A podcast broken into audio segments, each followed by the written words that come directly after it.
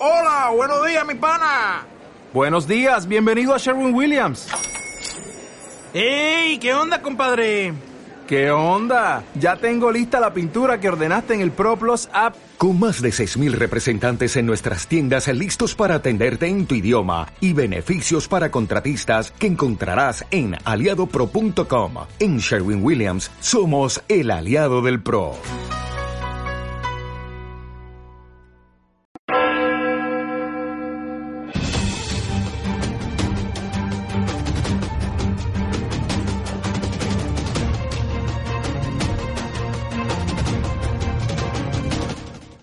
Bienvenidos al informativo de Magnificat.tv, dedicado a ofrecer noticias de la Iglesia. Es miércoles 7 de noviembre de 2018. Comenzamos. El Papa ha pedido que se respeten los derechos de los emigrantes y que estos no sean utilizados como si fueran objetos en los conflictos entre países. Asia Bibi, la católica pakistaní acusada de blasfemia contra el Islam, ha sido declarada inocente. Ahora deberá salir de su país para evitar que los radicales la maten. Más de 200 millones de cristianos viven perseguidos por causa de su fe. Lo peor es que esto se produce en medio de la indiferencia general. Venezuela es un gigantesco campo de concentración donde se practica el exterminio, lo dice un obispo venezolano. Una de las mujeres que acusaron al juez Cabanó, católico y provida, de haberla violado, ha confesado que mintió para que no fuera nombrado para el Supremo. El Papa Francisco anunció la presentación de un documento sobre los emigrantes y refugiados, que se titulará 20 puntos de acción para los pactos mundiales. En un mensaje enviado al Foro Social de Migraciones 2018, que se ha celebrado del 2 al 4 de noviembre en la Ciudad de México, Francisco señaló que en este documento se aboga por una serie de medidas eficaces y acreditadas que en su conjunto constituyen una respuesta coherente a los retos que se plantean en la actualidad. En este sentido, el pontífice explicó que los 20 puntos se articulan en torno a cuatro verbos acoger, proteger, promover e integrar. Esos cuatro puntos sintetizan la respuesta a los desafíos planteados a la comunidad política, a la sociedad civil y a la Iglesia por el fenómeno migratorio hoy. Muchos de los principios declarados y de las medidas sugeridas en los 20 puntos de acción coinciden con las declaraciones que organizaciones de la sociedad civil han suscrito con el deseo de contribuir al proceso iniciado por las Naciones Unidas en vista de los pactos mundiales, afirmó el Santo Padre en el mensaje. En el mensaje, el Papa abogó por el rechazo de todas las injusticias, para lo cual pidió dar voz a los sin voz, entre los que están los migrantes, los refugiados y los desplazados, que son ignorados, explotados, violados y abusados en el silencio culpable de muchos. Francisco pidió a la comunidad internacional una reflexión sobre los siete ejes temáticos sobre los que se desarrolla este foro, es decir, derechos humanos, fronteras, incidencia política, capitalismo, género, cambio climático y dinámicas transnacionales. Asia Bibi ha sido declarada inocente de la acusación de blasfemia contra el Islam. Durante ocho años ha permanecido aislada en una cárcel para evitar que la mataran. La sentencia a muerte se anula. Asia Bibi es absuelta de todos los cargos, afirmó el presidente del Supremo, Shakib Nisar, al leer la sentencia de la apelación en una sala con presencia de comandos armados de las fuerzas militares. Nisar indicó que, si no hay otros cargos contra la cristiana, puede ser liberada. El anuncio de la sentencia se produjo entre fuertes medidas de seguridad, con efectivos de la policía antidisturbios y especialistas en desactivación de bombas a la entrada de la sede del máximo órgano judicial. En el interior de la sala, comandos del cuerpo antiterrorista sin armas fueron desplegados para mantener la seguridad. Vivi, madre de cinco hijos, fue denunciada en 2009 por unas mujeres que aseguraron que había insultado al Islam durante una discusión en un pozo de agua y fue sentenciada a muerte en 2010 por blasfemia. La cristiana perdió el recurso presentado ante el Tribunal Superior de Lahore, capital de Punjab, en 2014, y en 2015 el Supremo paralizó la ejecución tras aceptar estudiar su apelación, cuya primera vista, fijada para 2016, se pospuso tras la recusación de uno de los jueces. El Tribunal Supremo pakistaní estudió el pasado 8 de octubre la apelación a la condena a muerte de Asia y se reservó el veredicto, al remarcar que existían contradicciones en las declaraciones de los testigos. El partido político radical, TLP, amenazó ese mismo día con peligrosas consecuencias a los jueces si Asia Bibi era declarada inocente. Pocos días después, miles de islamistas reclamaron en diferentes ciudades pakistaníes su ejecución. El caso de Bibi se ha convertido en una causa para los grupos y partidos islamistas y ha provocado al menos dos asesinatos. La persecución contra los cristianos no cesa. Los musulmanes radicales son los principales protagonistas, pero también lo son los comunistas, hinduistas e incluso budistas. El caso de Asia Bibi ha generado durante los últimos nueve años un amplio movimiento de solidaridad y denuncia por parte de organizaciones católicas y grupos de derechos humanos. A finales de febrero, el Coliseo de Roma se encendió de rojo en un acto en a favor de los perseguidos por su religión, que tuvo como invitados especiales al marido y a las hijas de Asia Bibi. En su informe de 2018, la ONG Puertas Abiertas subrayó que la persecución de los cristianos está presente, de modo extremo o en grado elevado, en 50 países del mundo y afecta a unos 215 millones de creyentes. En otras palabras, uno de cada doce cristianos en el mundo se ve hoy intimidado, en prisión o amenazado de muerte por el simple hecho de confesar o vivir su fe. El año pasado, según el mismo informe, 3.066 personas fueron asesinadas por su fe cristiana, cerca de 2.000 solo en Nigeria. La lista de países con persecución extrema de cristianos sigue encabezada por Corea del Norte. En esa relación, Pakistán figura en el quinto lugar, pero fue el país con más destrucción de iglesias en 2017. Los musulmanes radicales son los que más víctimas causan entre los cristianos, pero no son solo ellos. Los comunistas son responsables de una dura persecución en países como China, por ejemplo. Y en India lo son los hindustas. Incluso los supuestamente pacíficos budistas acusan a los cristianos en lugares donde son mayoría, como en Sri Lanka. Monseñor Villarroel ha denunciado públicamente que su país, Venezuela, se ha convertido en un gigantesco campo de concentración donde se practica el exterminio de la población. Monseñor Jaime Villarroel, obispo de Carúpano, en Venezuela, denunció que el país, bajo el régimen del presidente Nicolás Maduro, es un campo de concentración donde se están exterminando los mismos venezolanos. Así lo aseguró en conferencia de prensa en Ciudad de México el 31 de octubre. Venezuela es un campo de concentración donde se están exterminando los mismos venezolanos, entendiendo lo que es un campo de concentración en la Alemania nazi a donde se llevaba a los judíos para morir en la cámara de gas. Este régimen que hoy preside Nicolás Maduro en Venezuela está cometiendo un exterminio, matando a nuestro pueblo de hambre y por falta de medicinas, agregó. Monseñor Villarroel dijo que en 2017 murieron más de 20.000 niños recién nacidos, porque no hay condiciones para atender a las madres cuando van a dar a luz. Muchas madres tienen que dar a luz en los pasillos del hospital, en los hospitales no se consigue algodón, gasa, alcohol. El obispo venezolano recordó que al Vaticano hace dos años se le pidió la mediación entre el gobierno y sus principales opositores. En esos diálogos se acordó abrir un canal humanitario para que llegaran alimentos y medicina, permitir que se liberaran los presos políticos y permitir unas elecciones realmente libres. Nada se ha cumplido. El gobierno de Nicolás Maduro se burló de la Santa Sede y del Santo Padre, añadió. La batalla para impedir que el juez provida Brett Kavanaugh fuera nombrado para el Supremo de Estados Unidos estuvo salpicada de acusaciones de violación. Ahora una de las mujeres reconoce que todo era mentira. En el intento desesperado y fallido de los demócratas de Estados Unidos de impedir la elección de Brett Kavanaugh como magistrado de la Corte Suprema, juraron un papel fundamental las acusaciones de unas mujeres que aseguraban que habían sido objeto de abusos por él. Una de ellas ha reconocido que mintió. Una mujer que acusó al magistrado del Tribunal Supremo de Estados Unidos, Brett Kavanaugh, de haberla violado, ha reconocido que mintió para evitar la confirmación del juez, ya que estaba furiosa, según informó el Comité Judicial del Senado.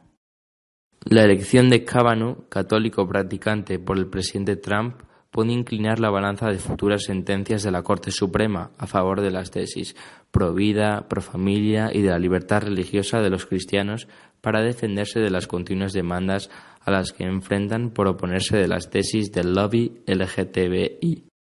Judith Munro Layton acusó a Cavajat y a otro hombre de haberla violado varias veces cada uno en un vehículo. Tras varios intentos a lo largo de octubre para corroborar su denuncia, los investigadores del comité pudieron contactar con la mujer este jueves. Entonces ella reconoció que ni siquiera conocía personalmente a Cavajat. La mujer dijo que solo quería llamar la atención y que era una táctica para evitar la confirmación del juez nominado por el presidente Trump. Su acusación coincidió con el momento en el que el Senado valoraba la confirmación de Kavanaugh y en el que varias mujeres hicieron público que supuestamente el juez las había agredido sexualmente décadas atrás. Nuestro editorial de esta semana está dedicado a comentar la situación de tantos cristianos que son perseguidos por su fe en medio de la indiferencia general. Una de las muy buenas noticias de esta semana ha sido la absolución a la eh, católica pakistaní Asia Bibi de la acusación de blasfemia. Lleva ocho años en la cárcel eh, por esta acusación, ocho años que ha tenido que pasar la mayor parte del tiempo, prácticamente todo el tiempo, aislada, eh, no digo en una celda de castigo, pero sí en aislamiento total, por miedo a que la mataran dentro de la propia cárcel. La absolución para ella eh, por parte de los jueces eh, del Tribunal Supremo de Pakistán que la, ha juzgado, la han juzgado, esa absolución no representa el final del peligro para su vida. Ahora tendrá que encontrar asilo político o asilo religioso fuera de Pakistán ella y su familia y veremos incluso si no tendrá que someterse a una especie de régimen de protección de testigos debido a que a donde esté van a ir a matarla. También van a entrar en esa misma eh, situación de peligro los jueces que han decretado su absolución y por supuesto abogados y todos aquellos que, han estado luchando para que se hiciera justicia con esta joven mamá que es totalmente inocente de ese cargo de blasfemia eh, de la que le acusan eh, algunos musulmanes. El caso de Asia Bibi pone de manifiesto una situación cada vez más frecuente. De hecho, en el propio Pakistán, eh, en este tiempo, en estos años, han muerto más de 200 personas algunas de ellas con juicio y condenadas a muerte y otras simplemente linchadas por acusaciones falsas de blasfemia. Falsas, o sea, es que no había ni por dónde cogerlo. A veces hay que dirimir un asunto de tierras y para acabar con tu rival que es cristiano le acusa de ser un blasfemo y con eso ya le matas, te quedas con lo que tiene, etc.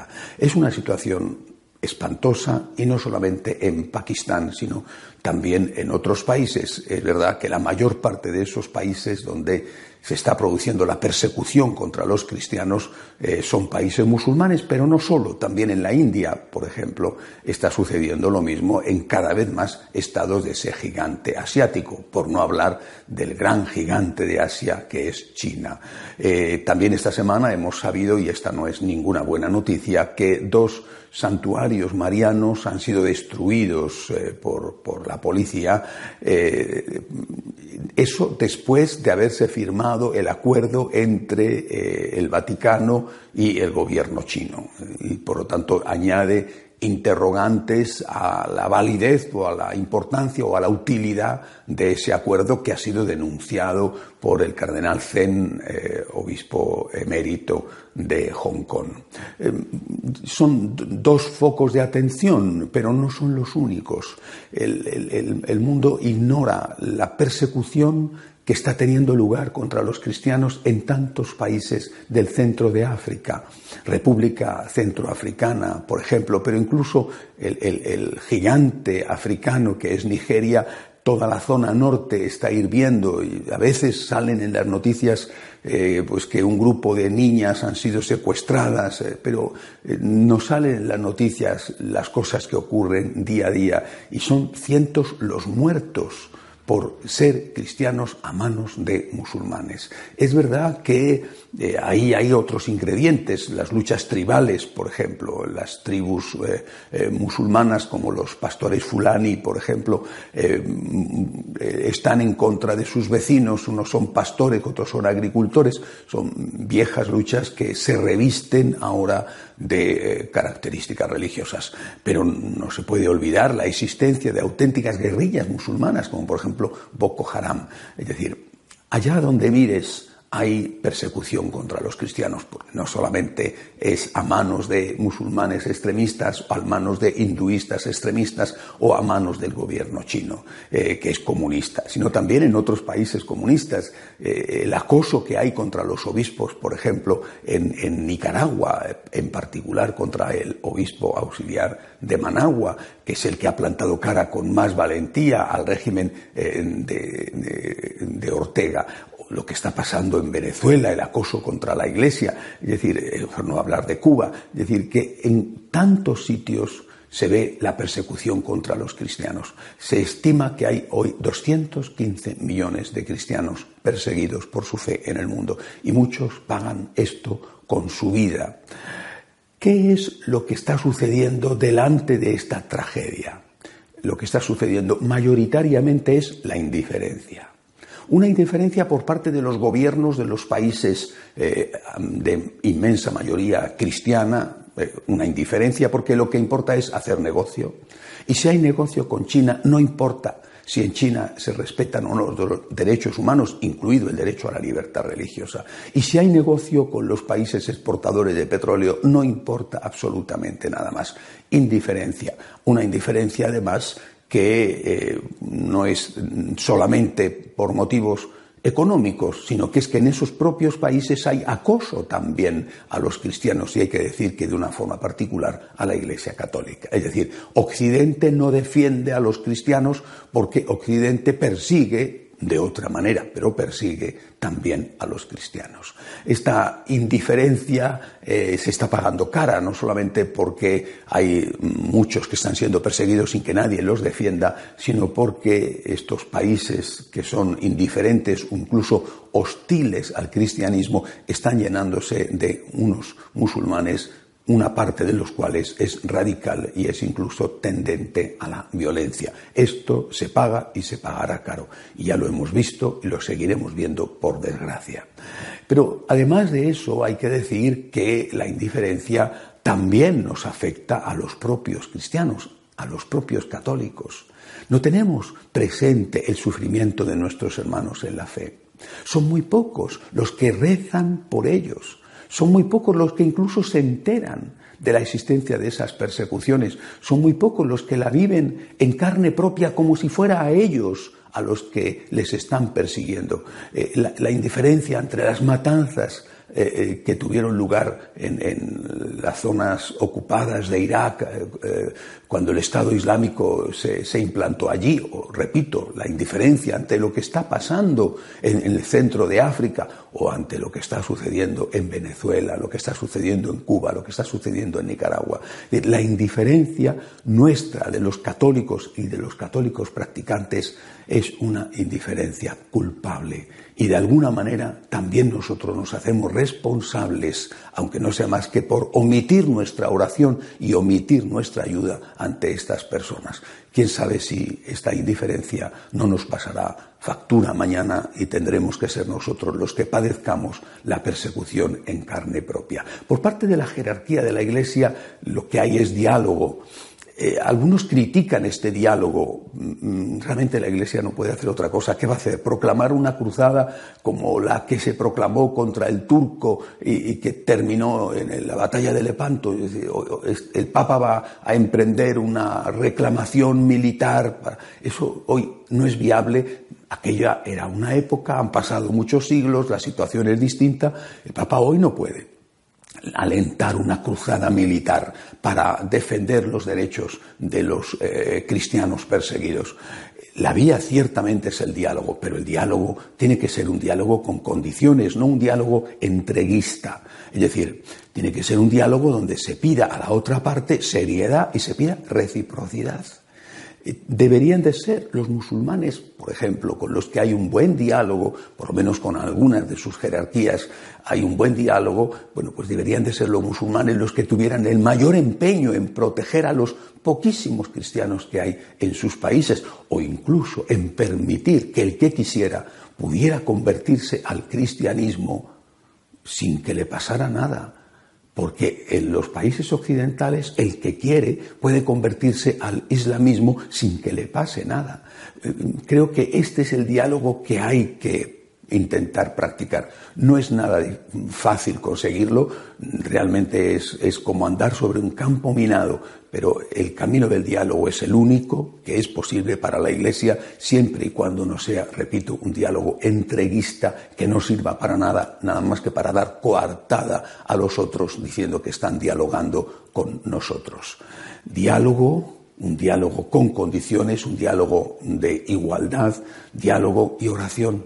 Nosotros no podemos participar en ese diálogo porque lo llevan los especialistas, los diplomáticos, pero nosotros sí podemos participar con nuestras oraciones. No olvidemos a los cristianos perseguidos, no olvidemos a nuestros hermanos que prefieren morir antes que renunciar a Jesucristo. Tiene que ser para nosotros una lección para nuestra vida. Yo también soy cristiano perseguido, es decir, yo estoy perseguido con ellos, aunque a mí no me esté tocando directamente la persecución.